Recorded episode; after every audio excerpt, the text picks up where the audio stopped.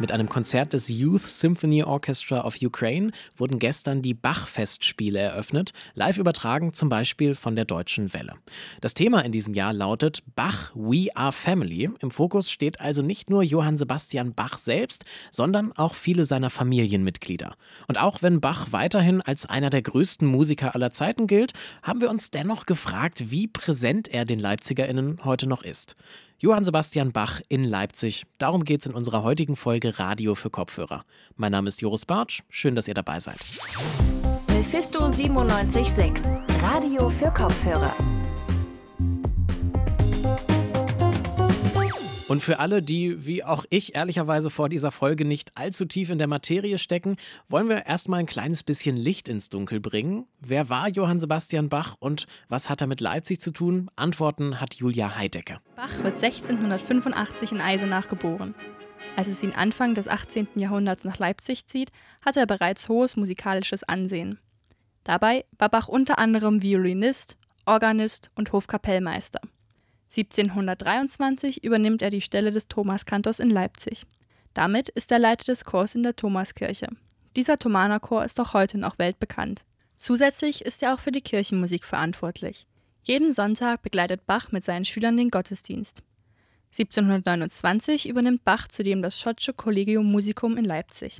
Dabei handelt es sich um eine Zusammensetzung aus Laienmusikern, die regelmäßig kleinere Konzerte spielen. 1750 stirbt Bach im Alter von 65 Jahren. Das Leben und Wirken Bachs in Leipzig hat Julia Heidecke für uns zusammengefasst.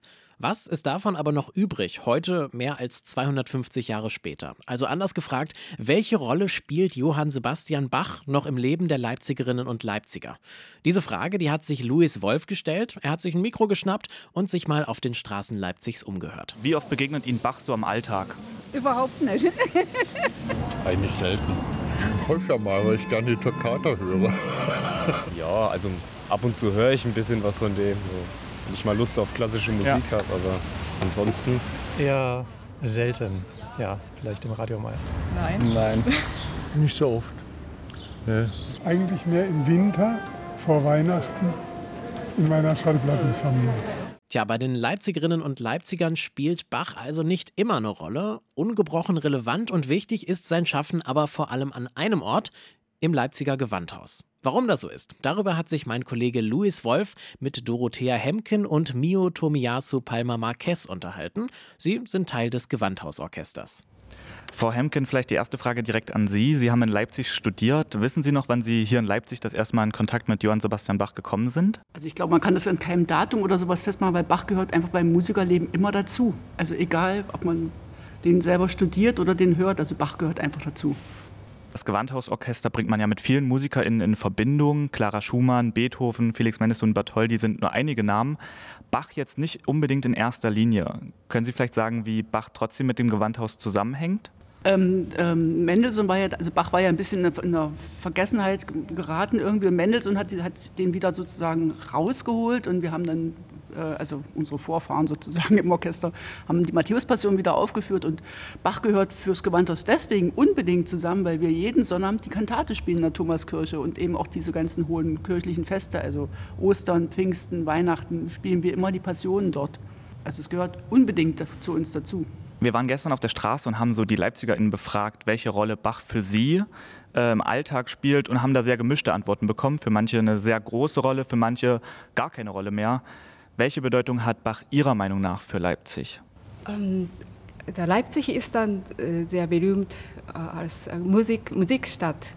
Und Bach kommt, äh, wenn dann von klassischer äh, Liebhaber so Welt kommt, dann als erster äh, kommt dann als Name für, mit Leipzig verbunden. Ja. Das heißt, Sie sagen, es ist gar nicht so unbedingt nur bei den LeipzigerInnen verwurzelt, sondern Leipzig gilt eher auch international als Stadt, die mit Bach verbunden wird? Absolut, ja. Jetzt findet ja gerade das, wo wir sprechen, das Bachfest statt. Haben Sie da irgendwie ein persönliches Highlight?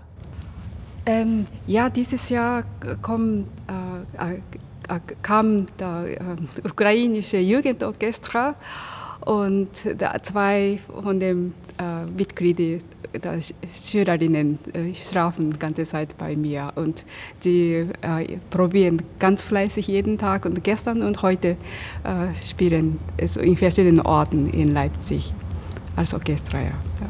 Ich habe noch eine kleine Abschlussfrage. Was fasziniert Sie besonders an Bachs Zeit hier in Leipzig?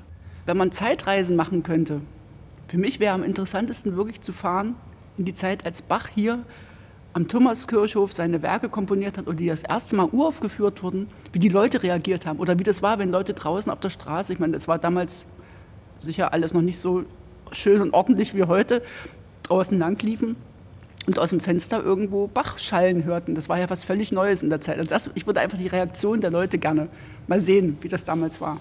Und diese Musik von Johann Sebastian Bach, die wird auch in diesem Jahr wieder zelebriert beim Bachfest und zwar noch bis zum 19. Juni. Ganz so lange geht diese Folge allerdings leider nicht mehr. Radio für Kopfhörer ist nämlich für heute vorbei. Aber keine Sorge, mehr von uns gibt's Montag bis Freitag ab 18 Uhr live im Radio, auf unseren Social Media Kanälen und überall, wo es Podcasts gibt. Die nächste Folge Radio für Kopfhörer, die gibt's zum Beispiel wieder am Freitag. Für diese Folge redaktionell verantwortlich war Louis Wolf und am Mikrofon verabschiedet sich Joris Bartsch. Tschüss! Mephisto 976, Radio für Kopfhörer.